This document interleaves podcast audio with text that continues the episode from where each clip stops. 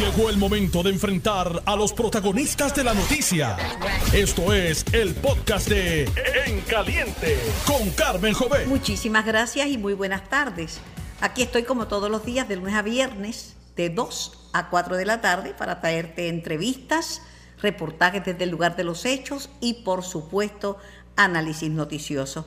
Comparto labores con el representante Pichi Torres y Zamora. Buenas tardes, Pichi. Buenas tardes, Carmen, y buenas tardes a todos los radioescuchas de Noti1. Gracias siempre por la invitación y un placer como siempre.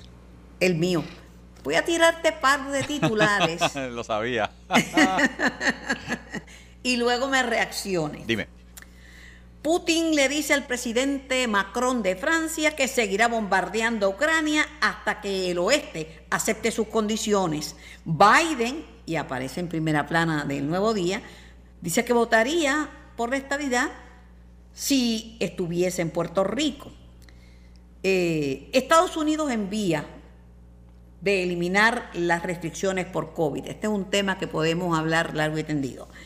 Alcaldes PNP en contra de la moratoria al impuesto al inventario. Bueno, los camioneros tronaron contra los industriales. Tú sabes que hubo un paro y que eso fue este, más caliente que el trapo de la plancha, pues eso no se ha resuelto.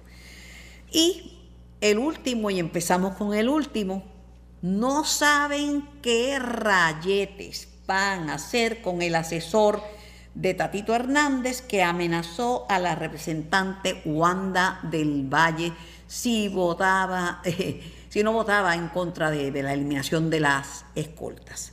¿Qué van a hacer, Pichi?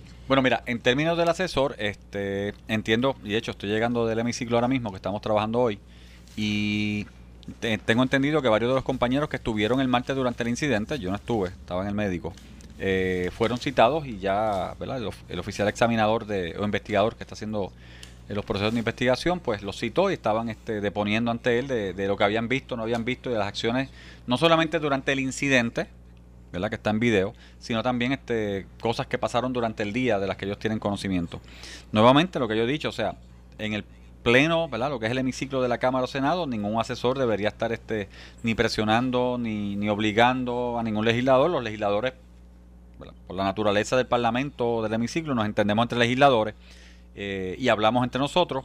Y yo espero ¿verdad? Que, que se llegue eh, eh, a una definición, que se logre investigar y que se llegue, ¿verdad? si hubo una acción ilegal, que llegue a consecuencias. Ahora, también he dicho que hay que escuchar la parte de la legisladora de Wanda del Valle, la que sufrió el altercado de salud, eh, porque es la persona que se entiende que estaba afectada y pues debo entender que no, no, se ha expresado, porque no la he escuchado, por, de hecho no la vi hoy, pero no se ha expresado por, por la situación y por el hecho de, de, del estado de salud, ¿verdad? Como, como, como ocurrió el pasado martes. Por otro lado, lo que están diciendo es, y lo dijo el propio Tatito, que la Comisión de Ética de la Cámara no tiene jurisdicción sobre el contratista Obed Rojas, a quien se le imputa haber amenazado a, a Wanda del Valle en medio de un incidente bien confuso que ocurrió el martes de la noche en el hemiciclo. Mira, yo entiendo, te, te tengo que decir que del reglamento de ética yo eh, entiendo que no tiene jurisdicción sobre contratistas, eh, si bien es cierto que esta legislatura incluyó un, un anejo eh, o una sección donde se le exige a los directores de oficina y directores legales que llenen unos formularios parecidos a los de ética, ¿verdad? Lo, eh, que llenamos los legisladores, pero para efectos de Cámara. Y sí, eh, tendrían, este, la Comisión de Ética tiene o surte efectos sobre ellos. En términos de contratistas, es una re relación contractual, es una relación que se puede terminar en cualquier momento con 30 días de anticipación y notificación previa. Eso está en todos los contratos. Eh, pero debo entender que por las expresiones del presidente lo que está dándole el, el debido proceso de ley eh, ¿verdad? Para que se escuche a todas las partes en el proceso investigativo. Nuevamente, la compañera representante, pues yo espero que se exprese en algún momento, eh, que diga su parte, ¿verdad? De lo que pasó y que informe al pueblo puertorriqueño qué fue lo que pasó exactamente con, con este asesor. Pero, sin embargo, el referirlo a recursos humanos no le gustó para nada al jefe de la delegación del PNP, el expresidente Johnny Méndez. Dice que, que eso es pasarle la mano. Bueno, puedo entender que, pues yo puedo entender a Johnny porque Johnny estuvo en el suceso, pero nuevamente, o sea, ética como tal, yo todavía no veo el, por dónde tiene entrada con, con, ¿verdad? Con, con, con los contratistas, aunque estén en el hemiciclo, pero sí recursos humanos de la investigación. Bueno, de hecho, ahora mismo, si alguien quisiera, puede. El contrato es prescindible, o sea, se puede prescindir el contrato en cualquier momento con 30 días. Eh, y eh, entiendo que, que, se han hecho las advertencias a capital humano de la Cámara, de, ¿verdad? de las personas que han ido a testificar allí, que le han dicho porque está testificando dentro de, su conocimiento de lo que ocurrió. A eh, menos que Wanda no radique una querella, porque déjame decirte, una amenaza es una amenaza. Ahora. Lo vaya a hacer o no lo vaya a hacer, o vaya a tomar represalias o no, sigue siendo una amenaza. Y máxime, hablarle estrujado así como, como pasó, tú sabes, puede tener consecuencias. Por eso mismo te digo que Wanda del Valle, la representante de nuestra compañía, tiene que expresarse, porque siendo ella la afectada, que siendo ella la que sintió obviamente el temor, la molestia, lo que haya sido al grado que el video que hemos visto, ella colapsó, porque ella colapsó, punto. Este, esto no es fake, esto es una realidad, ya colapsó y estuvo catatónica, ¿verdad? En un momento dado. Pero ven acá, Pichi. Dime. Yo hablaba con Jesús Santa. Jesús Santa es un tipo bien serio y una persona bien, bien honrada. Y me dice, caramba, yo lamento todo esto, principalmente con Wanda del Valle, que hasta ha votado en favor de legislación presentada por la Delegación Popular. Se creería Obed Rojas que porque votara eh, por, una, por una legislación en la cual ella creía es que podían pensar que ahora iba a votar con todo a favor de todo lo que presentara el Partido Popular. Mira, podría ser tal vez un entendido que había o unas conversaciones que había, eh, pero nuevamente, si la compañera del BAI se sintió, tú sabes, eh, se sintió mal, y hubo una agresión, aunque fuera verbal, contra ella, ya puede radicar cualquier tipo, no solamente querella, digo yo, no solamente querellas en el hemiciclo, Cámara de Representantes, donde tiene la prudente, puede radicar la querella que sea posible. Por eso ella tiene que, ¿verdad? Mi recomendación a ella es que tan pronto esté mejor eh, y se sienta mejor, este, entonces verbalice exactamente qué pasó, porque, nuevamente, entre legisladores, Carmen, nos entendemos, y tú sabes que has cubierto la política mucho tiempo en Puerto Rico. Entre legisladores nos entendemos, tenemos nuestras altas y bajas, tenemos nuestras discusiones acaloradas, cuando defendemos algo en lo que creemos. Eso no significa ni que tenemos derecho ni a irnos a los puños, ni a coaccionar a nadie, ni a presionar a nadie. Planteamos nuestro punto, debatimos nuestro punto y lo ganamos en el debate. Déjame aclarar un punto, porque cuentas claras conservan amistades. No es que le van a quitar ningún contrato. Cuando le preguntaron a Tatito si rescindiría el contrato, si se le revocaría, a, a, Obed Rojas, lo que dijo fue, todo está sobre la mesa, que es una contestación bien general. Sí, porque, ah, bueno, la realidad es que, bueno, nuevamente, o sea, el presidente de la Cámara y los presidentes de los cuerpos, de hecho, son los que, de hecho, para estar claro, son los que contratan. Los legisladores recomiendan contratación, pero es el cuerpo el que contrata administrativamente. Así que él puede hacer lo pertinente, otra vez, puede entender que él quiera darle el due process de investigación, como ha dicho, y tengo que darte fe. Al pueblo que nos está escuchando, la, investigación comenzó, el oficial investigador este, está designado y el licenciado está designado y compañeros de la delegación del PNP ya hoy que fueron citados ya pasaron y dieron su versión de los hechos, ¿verdad? Para la investigación que está haciendo. Así que él está haciendo esa investigación, pero él puede tomar la decisión que él entienda correcta en este momento. Para eso es presidente. El incidente se vio feísimo en la foto y horrible en el video. No, se vio. Y yo que, obviamente, como te dije, no estuve ese día allí, pero hoy estuve en la cámara y pregunté y los compañeros me dijeron, mira, o sea, la compañera estuvo, o sea, evidentemente sí se desmayó totalmente. Eh, el grado de tensión al que estaba sometida o ella, ¿verdad? De lo que estaba pasando fue a un nivel extremo. Obviamente Wanda tiene una historia personal, ¿verdad? De vida, eh, de, su, ¿verdad? de su vida personal. Así que fue, fue extremo y sí llegó a un estado de, catatónico, como llamamos, o sea, no estaba. O sea, ella, su cuerpo estaba allí, pero ella necesariamente no estaba reaccionando. Bueno, ¿te puedo robar la alegría? ¿Por qué? Bueno, porque te di la noticia de que en primera plana del Nuevo Día está que ayer, con motivo de la celebración del Día de la Ciudadanía Americana, que estaba la plana mayor del gobierno de Puerto Rico en Washington, el presidente Biden dijo que si viviera en Puerto Rico votaría por la estadidad. eso, eso te alegra, ¿verdad? Claro, y el hecho de que ayer durante la ciudadanía logramos eh, Hicimos unas actividades este, concertadas en todos los municipios de Puerto Rico con eh, estadistas que salieron a los municipios de Puerto Rico eh, a celebrar y reclamar la estadidad para Puerto Rico, que el presidente del partido, gobernador de Puerto Rico, con la, junto a la comisionada de una delegación completa, estuvo eh, junto a congresistas y senadores. No, no, completa no, te faltó Elizabeth Torres. Yo no la vi por allí, ¿tú la viste?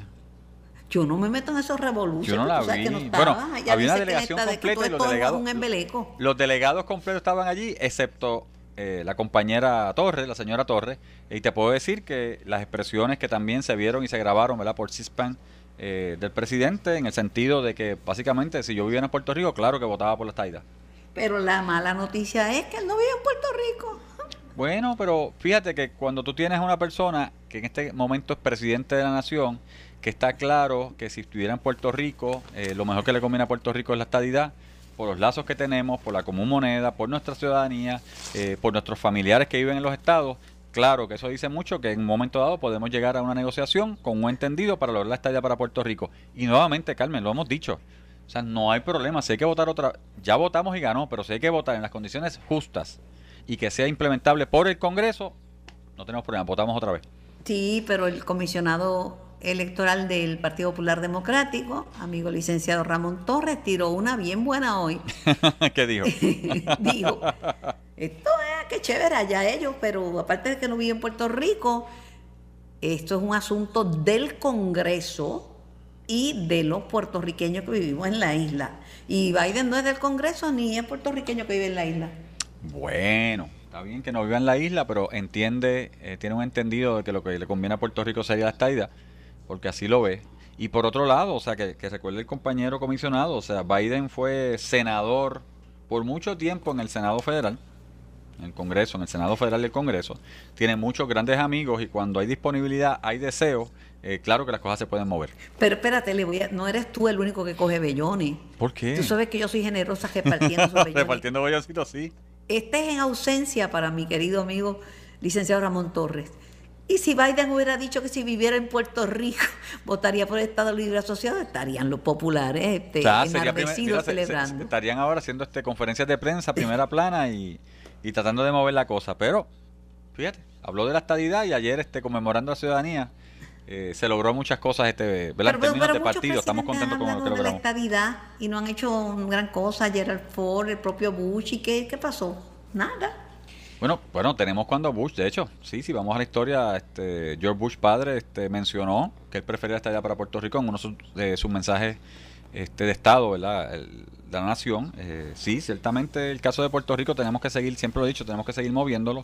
No es un caso de que por una expresión ahí terminó y lo logramos, no. Entonces, hay que hacer lo que hicimos ayer como partido, levantarnos en todos los pueblos, llevar el mensaje, hacer lo que tenemos que hacer en el Congreso, visitar al congresista, visitar senadores, establecer el caso de Puerto Rico eh, y llevar el mensaje correcto, que es lo, propio.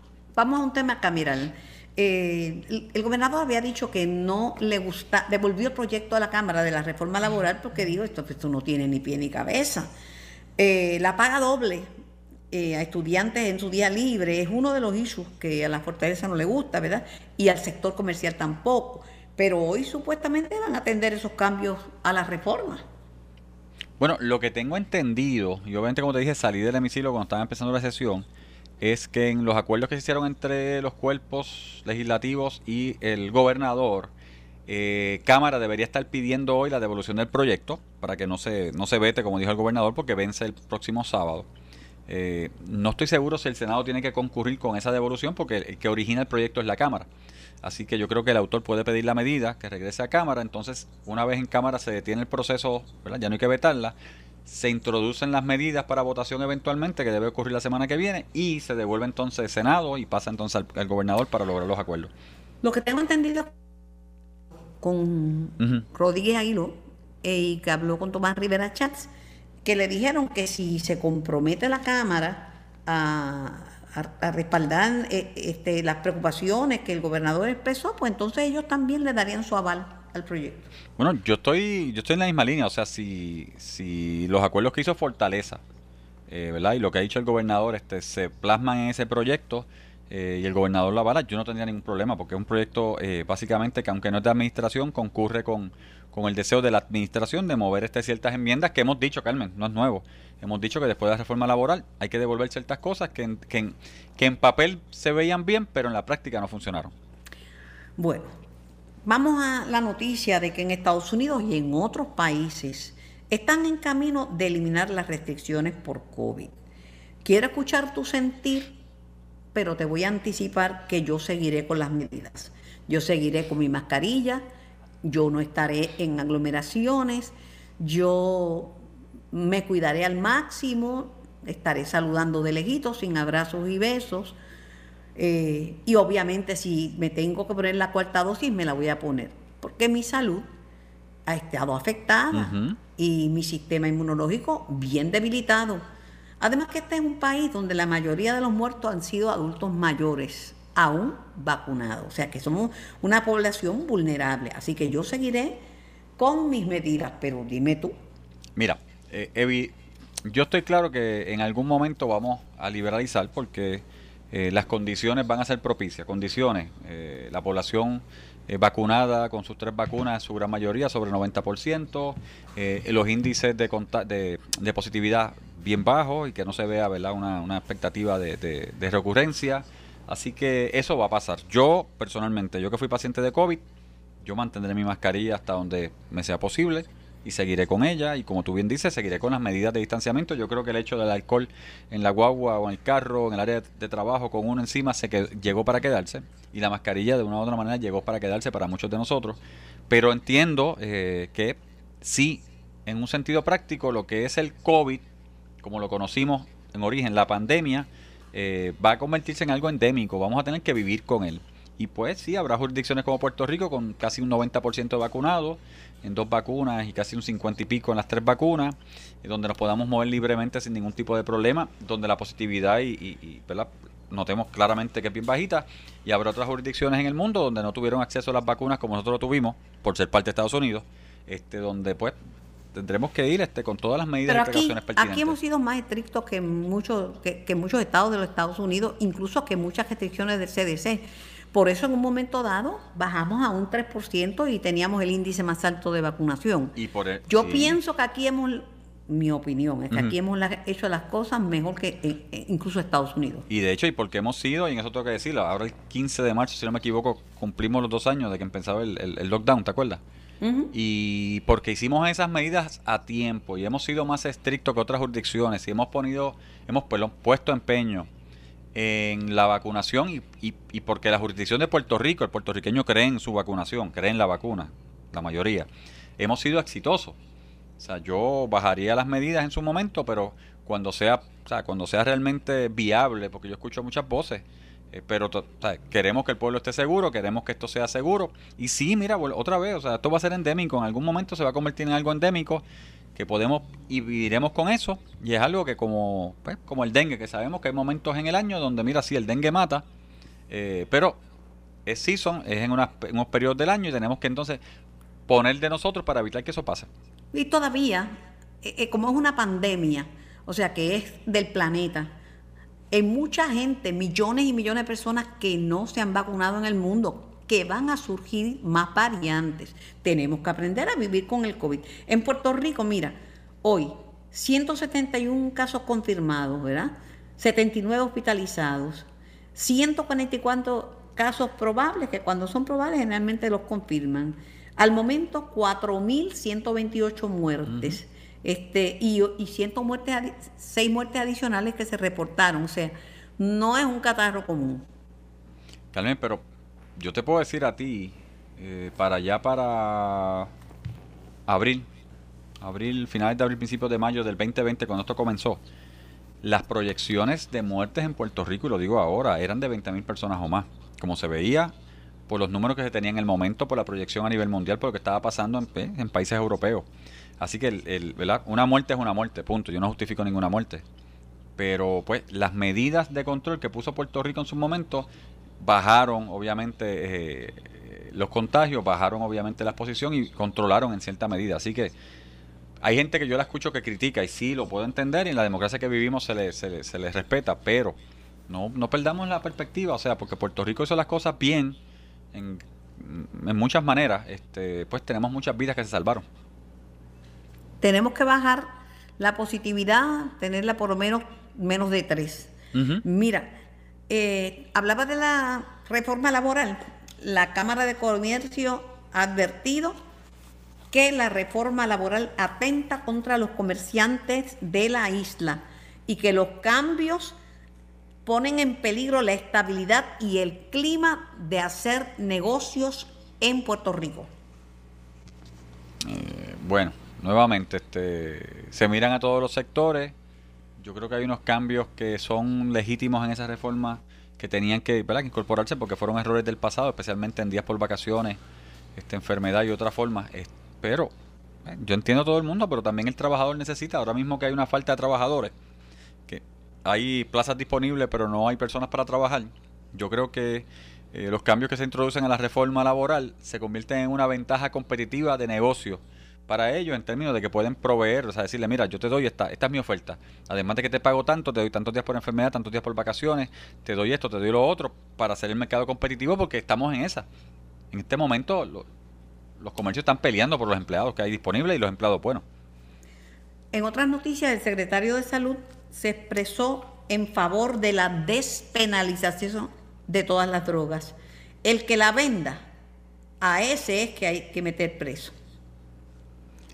Bueno, eh, no había escuchado las expresiones. Sabes que en la Cámara hay un proyecto, hay varios proyectos para eh, no despenalizar, de hecho, este, eh, una manera de una manera de utilizar, por ejemplo, marihuana este recreacional, que lo hay del compañero, si no me equivoco, este Héctor Ferrer.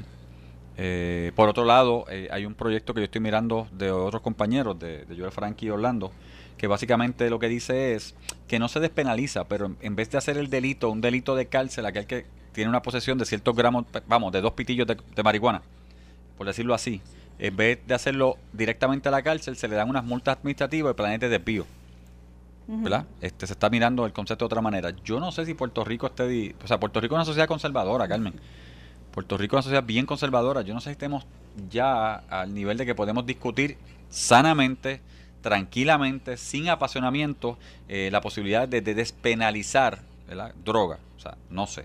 Yo sí, te lo he dicho y lo repito a la saciedad, yo soy una persona antidroga totalmente, pero, pero, eh, la muerte de la mamá de mi, la mamá de mis nenes, de Ibelis de cáncer, y ver cómo la marihuana, en este sentido, el cannabis medicinal, eh, le funcionó con sus dolores, me, porque una vez cuando tú lo vives y lo sientes otra cosa, pues me hizo cambiar la perspectiva en cuanto a la a, al cannabis medicinal. O sea, y sus bondades para los pacientes que realmente están valga la redundancia, padeciendo dolores eh, y teniendo los síntomas. Así que, en ese sentido, yo creo que no sé si socialmente estamos, estamos dispuestos a escuchar ese debate serio. No sé si me eh, entiendes lo que te, quiero decir. Sí, no, yo creo en la despenalización y descriminalización de las drogas, porque mientras haya quien compre, va a haber quien venda. Eso se convierte, eso es un negocio. Entonces, lamentablemente. Cogemos al pobre muchacho que tal vez, se, pues, con mucho respeto lo digo, pero así se llama en la calle, tiene dos pitillos encima, le metemos que un año de cárcel, dos años de cárcel, eh, por dos pitillos de tres o cuatro pitillos, que tal vez no era para venta, era simplemente para consumo, pero entonces el que se lo vendió, que tenía la paca, ese no hicimos nada. Por eso es que yo creo que el proyecto de los compañeros de no despenalizar, sino cambiar el tipo de, de en vez de cárcel, en la primera ofensa que sea una multa administrativa con plan de desvío, con, la, con todo lo que es este AMSCA y todo lo demás, para mí me hace sentido porque no estás tronchando la vida de un jovencito, que la mayoría de las veces es jovencito, eh, sino que simplemente lo está tratando de encaminar nuevamente fuera del uso de marihuana. Por ejemplo, si hablamos de marihuana, porque ya hablar de heroína, hablar de cocaína, hablar de éxtasis y otras drogas, ya, ya estamos hablando de big, tú sabes, big, big numbers. Así que yo te, diría, o sea, yo y los que nos están escuchando, o sea, la realidad de, la despenalización es un tema que nuevamente por la naturaleza de Puerto Rico, del Puerto Rico conservador que conocemos, este, pues se desvirtúa. Porque cuando tú tratas de, plantear eh, la realidad de unas cosas, como el hecho de, del joven que tal vez con tres o cuatro pitillos o, o cigarrillos de marihuana va a la cárcel innecesariamente y podemos manejarlo de otra manera, pues hay personas que dentro del conservadurismo no quieren ver esa realidad y se trancan, eh, no entienden, llevan mensajes distorsionados, entonces se crea obviamente lo que siempre vivimos, este, el dime y direte que en proyectos, no digo que sean buenos, pero iniciativas que deben ser consideradas eh, sin apasionamiento, que tienen que ser consideradas de una manera este, eh, objetiva, de una manera este, correcta, se pierden el camino. Y eso ha pasado no solamente con esto, ha pasado con muchos, muchos, muchos eh, muchos proyectos de vida en Puerto Rico y ha pasado con, muchas iniciativas en Puerto Rico que, entran a la parte de, la parte conservadora. Vamos a ver, si, hablamos de eso, las vacunas, los que, lo, los que creemos en vacunas y los anti Así que eso es una realidad. Pero nada, Vamos a una pausa en este momento y regresamos con Carmen Jovet. Estás escuchando el podcast de En Caliente con Carmen Jovet de Noti1630. Por Noti1630 y también estamos en la banda M, en el 94.3 FM, celebrando los 100 años de la radio en Puerto Rico. La radio, el medio de comunicación más poderoso que existe. Y sabes que estamos contigo al 100. Te acompañamos, no importa dónde estés, tampoco importa a dónde vayas. Yo soy Carmen Jovet y estoy hasta las 4, estás escuchando en caliente. Hoy en la compañía de Pichi Torres Zamora. Pichi, que te iba a traer ante tu atención que están buscando medidas porque la situación de la guerra entre Rusia y Ucrania ha encarecido, ha subido más el costo del petróleo y aparte de eso que ya es Ucrania supere granos y todo, además de que la inflación está por las nubes, pero los alcaldes PNP no quieren ninguna moratoria al impuesto al inventario. Bueno, yo puedo entender los alcaldes, vamos a establecer este, déjame establecer primero para los que nos escuchan, este yo siempre he dicho que tengo mis reservas con la eliminación del impuesto al inventario y me explico. Eh, las personas que quieren eliminar el impuesto al inventario, entiéndase grandes cadenas y, ¿verdad? Y, en Puerto Rico, traen siempre el punto de que en Puerto Rico no se puede tener este en almacén abastos y mercancías por el impuesto al inventario, ¿verdad? Ese es el punto que traen. Eh, el cuatro años pasado yo le hice la pregunta a una persona que tiene que ver con el sector y le dije, ven acá, y si se elimina el impuesto al inventario, ¿tú me aseguras a mí que vas a tener 25 millones en inventario para los puertorriqueños en almacenes en Puerto Rico? Y me dijo, no, porque eso me cuesta. Así que realmente el tema del inventario es como el tema del refrescazo. ¿Te acuerdas del refrescazo cuando sí, Hernández Colón, pero También en un país donde todo llega por aire. Claro. O sea, eh, por agua una emergencia nacional como esta, tú no tienes un inventario porque no vas a pagar por el inventario, va a escasear las cosas. Claro que escasean, pero el problema es que en el modelo de negocio que tenemos hoy día, como las cosas llegan tan rápido, muchas de las personas que distribuyen en Puerto Rico saben que ellos tratan de mantener los inventarios los más, lo más bajo posible, porque es el modelo de negocio, porque nadie quiere tener millones estoqueados en un almacén, eso es el modelo de negocio en cualquier sitio. Así que el, el, impuesto al inventario realmente subsidia a muchos municipios en Puerto Rico, vamos a ser honestos. Y cuando digo subsidia a municipios, señores, son, o sea, son servicios que se le da directamente, son empleados municipales, son servicios que se dan de recorte de grama, de las eh, de escuelas que dan servicio en las escuelas con los acuerdos que tienen, de las carreteras, o sea, el servicio directo de los municipios. Por eso es que hay que tener mucho cuidado cuando se dice, ¿verdad? cuando dos o tres gritan a los cuatro vientos, no, vamos a eliminar el impuesto al inventario para dar una, una economía al pueblo puertorriqueño, porque habría que ver primero cuál es la economía, segundo, si los mayoristas y los que traen inventario a Puerto Rico están dispuestos a tener en inventario los suficientes materiales aquí para emergencia, porque le cuesta a ellos, no a nosotros, le cuesta a ellos, y no creo que estén en esa disponibilidad. Y si la realidad, y si el eliminar el impuesto al inventario se traduce en una baja en los precios. Por eso dije refrescazo, cuando Hernández Colón puso refrescazo, subieron el precio de los refrescos en Puerto Rico, Pedro Rosselló lo eliminó y los refrescos se quedaron igual. Nadie eliminó el, eh, lo que acabas de decir me da, me da paso para hacer esta, esta mención, dar esta información tan importante. Si el que está escuchando es bueno o buena, desarrollando ideas que transformen positivamente el entorno, si usted tiene la capacidad de identificar problemas de diseño y conseguir soluciones viables, llegó el momento de hacer más por Puerto Rico. Lexus Design with Purpose es la competencia más importante para artistas, diseñadores, ingenieros como tú, Pichi, arquitectos, creadores que busquen desarrollar ideas innovadoras. Participa y así puedes ganar hasta 10 mil dólares para impulsar tu idea. Accede a lexuspr.com para más detalles. Qué interesante, ¿verdad? Sí, bien interesante. Carmen, mira, tenemos nuestra invitada ya en el estudio. Sibari, buenas tardes. Carmen, buenas tardes.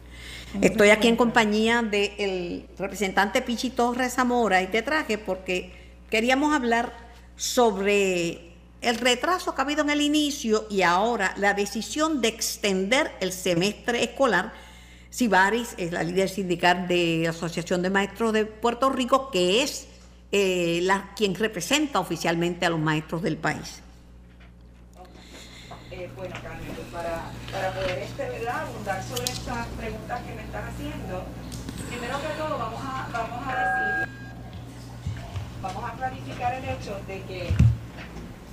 Sí, Carmen, ¿nos escucha? Sí, yo te escucho, a ella le escucho lecho, lejos. Está bien, están. Mira, a ¿Ahora ver. me escuchas mejor? ¿Escuchas ahora? Perfecto, Perfecto, ya lo tenemos. Ok, gracias. Bien, vamos a clarificar el hecho de que eh, este año escolar, ¿verdad? Con la pandemia seguimos teniendo unas situaciones noveles.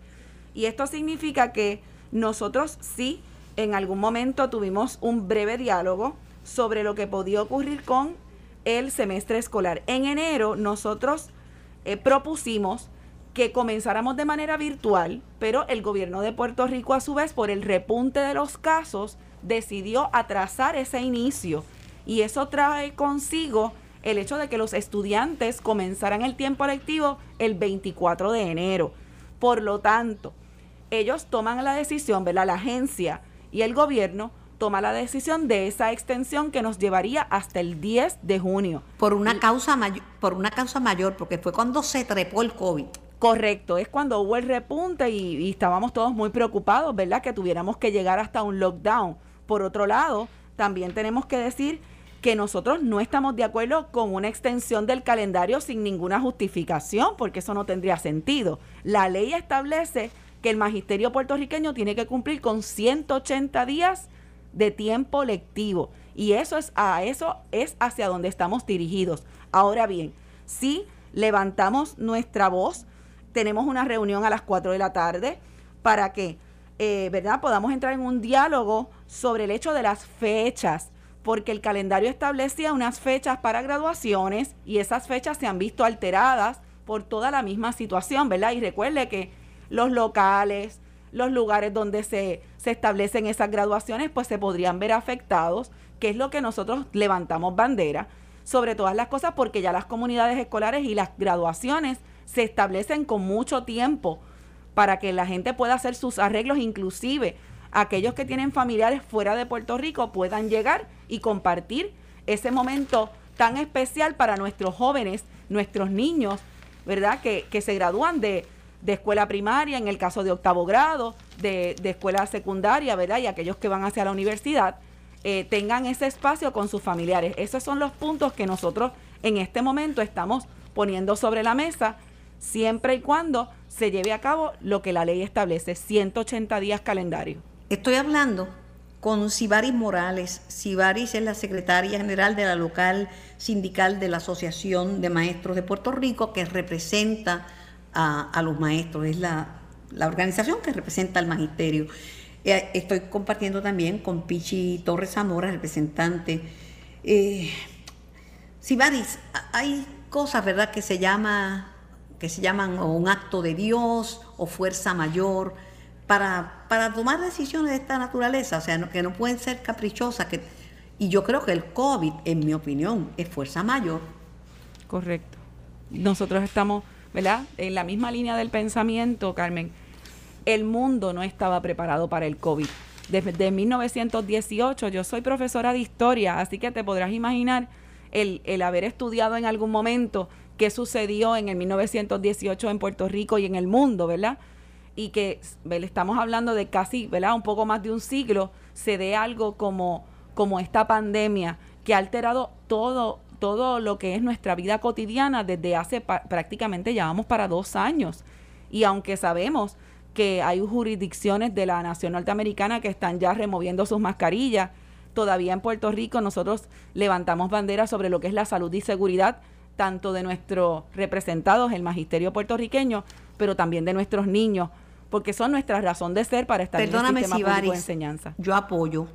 Yo tengo mi salud comprometida y tengo que seguir con las restricciones. No voy a, a bajar la guardia porque todavía hay mucha gente en Puerto Rico y en el mundo sin vacunar que pueden surgir más variantes. Así que cada, cada cual que tome su decisión. Yo me voy a cuidar. Claro, y, y es importante establecer que, ¿verdad? Nosotros estamos conscientes de que todas las situaciones han alterado nuestro diario vivir. Pero lo importante aquí es entender de igual manera que sí se levantó en un momento dado, ¿verdad? Unas opciones, esas opciones no fueron viables porque así el Departamento de Salud, el secretario de Salud en una conferencia de prensa con el gobernador y con el secretario de Educación establecieron el por qué estaban tomando esa decisión. Por eso es que entonces el calendario no se está extendiendo de forma ¿verdad? caprichosa. Estamos estableciendo que por ley son 180 días de tiempo lectivo que hay que garantizar y nosotros, el representante exclusivo, lo que hicimos fue velar porque eso fuera de esa manera. Quiero aclarar. Sí, sí perdona que te interrumpa, es que me escribe una radio escucha que ella había escuchado que una maestra comentó que es que ya los maestros están agotados, están cansados, que no quieren estar una semana más. Nosotros podemos entender que el agotamiento, ¿verdad? No, no solamente es físico, es emocional, es este, ¿verdad? De, de todos los ámbitos, Carmen, estamos todos agotados. Ha sido un año muy intenso.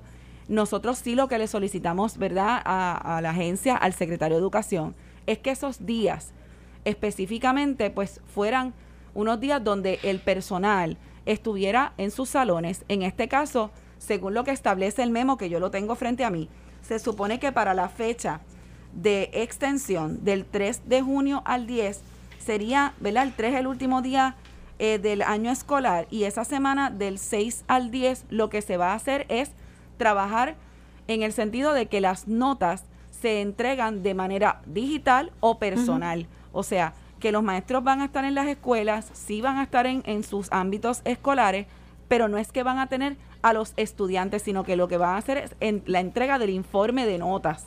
No es que van a estar con los estudiantes y van a estar dando yo, exámenes. Yo entiendo tu posición, Pichi, y público que me escucha. Desde que empezó esta guerra entre Rusia y Ucrania, y he tenido la oportunidad de hablar con gente que está en Ucrania, eh, que son tan personas como ustedes, como yo, como los que nos escuchan, que no saben si le va a caer una bomba en la cabeza en cinco minutos. Yo, el mundo ha vivido problemas difíciles con esto del COVID, pero yo, mi situación, la, ya lo que me pasa a mí lo veo como si nada, agotamiento, lo que sea, ante la tragedia que vive la gente en Ucrania. Correcto. Yo creo Pichi, no te escucho. Estaba escuchando porque realmente, acuérdate que yo como hijo de maestra jubilada del sistema, yo, yo entiendo obviamente los reclamos. Y no solamente los entiendo, siempre estaré de parte de los maestros porque yo crecí con una maestra que lo daba todo.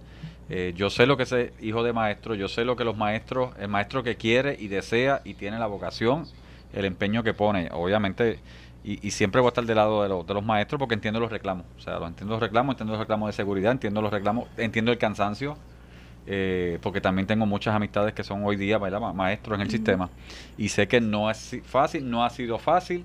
Eh, la preparación no ha sido, ¿verdad? La preparación de los planes y los talleres y, estos híbridos no han sido fácil para ellos. Y, y, obviamente, o sea, yo jamás estaría en contra de la clase que le dio vida a mi casa, le dio comida a mi casa y me hizo quien soy hoy.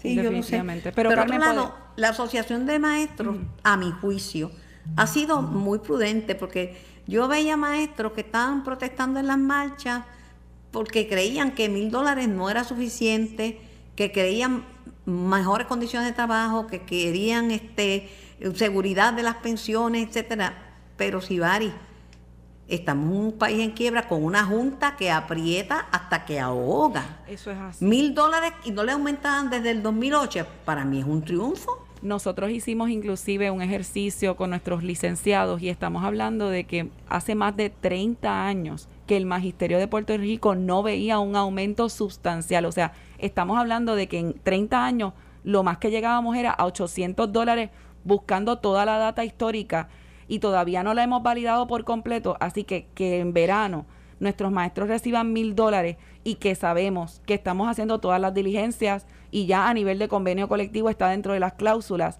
donde se garantice que sean recurrentes, que no sea algo simplemente porque se terminaron los fondos del plan Acer y que no va a ser recurrente. Yo lo puedo entender, créeme, la, primera que tenía la preocupación es esta servidora. Eh, yo eh, entiendo el cansancio, yo lo siento de igual manera.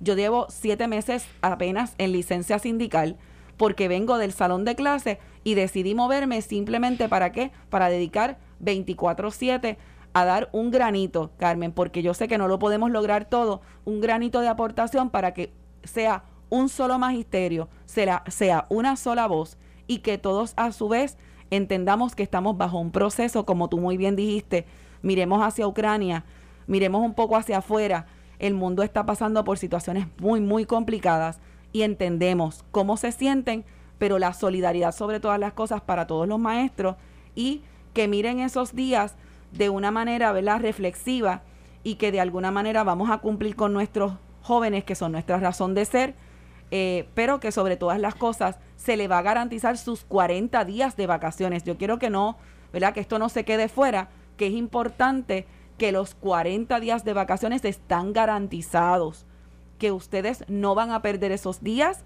no se están penalizando, que inclusive el secretario de Educación tenía que buscar el presupuesto para pagar esa semana, porque recuerde que la semana que se adicionó en enero se tiene, ¿verdad? Esta, esta, esa adición de semana es dinero que la agencia tiene que desembolsar para pagar esta semana de, ¿verdad? Del 6 al 10 y que usted lo va a hacer recibir en su salario. O sea, nosotros hemos tratado de garantizar todo lo que sea el beneficio para el magisterio puertorriqueño. Yo he escuchado que hay organizaciones magisteriales que se están oponiendo al plan de ajuste de la deuda, este, que están en, en, en manos de la jueza Taylor Swain. Y sé que el magisterio a través de la asociación había llegado, pero ya estaba insistiendo en que, en que acogieran la oferta porque era mejor pájaro en mano que ciento volando, pero los maestros pues, se asustaron y no lo aceptaron. Es como lo que pasó cuando los maestros no quisieron el seguro social, le votaron en contra. Exacto.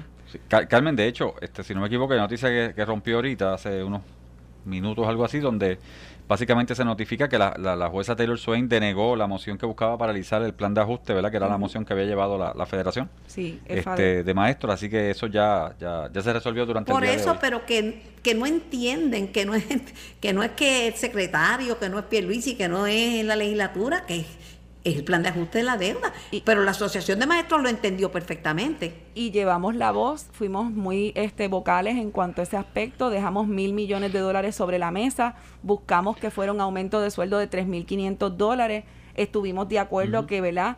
Eh, por lo menos el proyecto 513, que fue el que se aprobó, por lo menos aumentar el sueldo base a 2.750, o sea que se han, eh, se han tratado unas alternativas, unas propuestas sobre todas las cosas. Inclusive en esta mesa, esta última mesa de diálogo, que tuvimos tres reuniones en el sistema de retiro, la Asociación de Maestros de Puerto Rico presentó tres alternativas. Que de esas tres alternativas, nosotros hablamos que en esa primera estábamos diciendo que si el maestro cumplía con las variables, porque con la congelación, Carmen, pues me voy a poner el ejemplo, ¿verdad? Mío, yo siempre lo digo para no hablar de otros compañeros respetando, ¿verdad? La privacidad. 23 eh, años de servicio y 49 de edad significa que yo me tengo que retirar a los 63 con el 95% del 1.8. Eso me resta a mí actualmente sobre 1.200 dólares de pensión. O sea, es bien difícil decir, ¿verdad? Que yo tenía un 75% garantizado por ley 91 y con el plan de ajuste me voy a quedar con una, mm. con una pensión muy por debajo de lo que yo esperaba retirarme. Faltándome seis, casi siete años de servicio, se sumaron 14 años. Eso para nadie es fácil. Ahora bien, la asociación insiste en que nuestra alternativa primaria es que si el maestro, aunque se congela con esas variables, cuando Sibaris llegue a 30 y 55, me permitan eh, renunciar y que a su vez el gobierno de Puerto Rico sea responsable de pagarme una pensión del 75% de mi salario durante ese tiempo hasta que yo llegue a los 63 años de edad y que entonces entre en vigor lo que el plan de ajuste, el octavo plan de ajuste que ya fue, ¿verdad? firmado por la por la jueza Taylor Swain, que entonces me aplique mi vitalicia con el 95% del 1.8 el plan 106, que es la, la, cuenta de contribución definida, y que en mi caso, que aunque tengo 49 años de edad y tengo unos, unos poquitos ahí acumulados de seguro social, voy a aplicar, tengo 60 días para que sí se me, ¿verdad? se me quite el seguro social, se me aporte y que al final de mi vida profesional a los 63, con el plan de ajuste, yo pueda recibir esas tres alternativas que parearían lo más cercano al 75% que yo debía recibir como pensión. O sea, eso es un ejemplo de lo que estamos viviendo. Maestros que tenemos más de 20, años de, en el sistema público de enseñanza y que nuestro escenario cambió con esta situación. Te pregunto, porque yo sé que el freeze es ahora en marzo. Exacto. Este, y lo que se me ha notificado a mí que la, hay una gran cantidad de maestros que están pidiendo su jubilación. Sí. O sea, que me dijeron a mí que se está triplicando, bueno, me hablaron de triplicar o más. Bueno, pues yo te- no sé que qué no información tiene. esa, esa pregunta, que yo tengo otra más, que con esto nos despedimos de Sibari. Esto fue el podcast de En Caliente con Carmen Jovet de Noti1630. Dale play a tu podcast favorito a través de Apple Podcasts, Spotify, Google Podcasts, Stitcher y notiuno.com.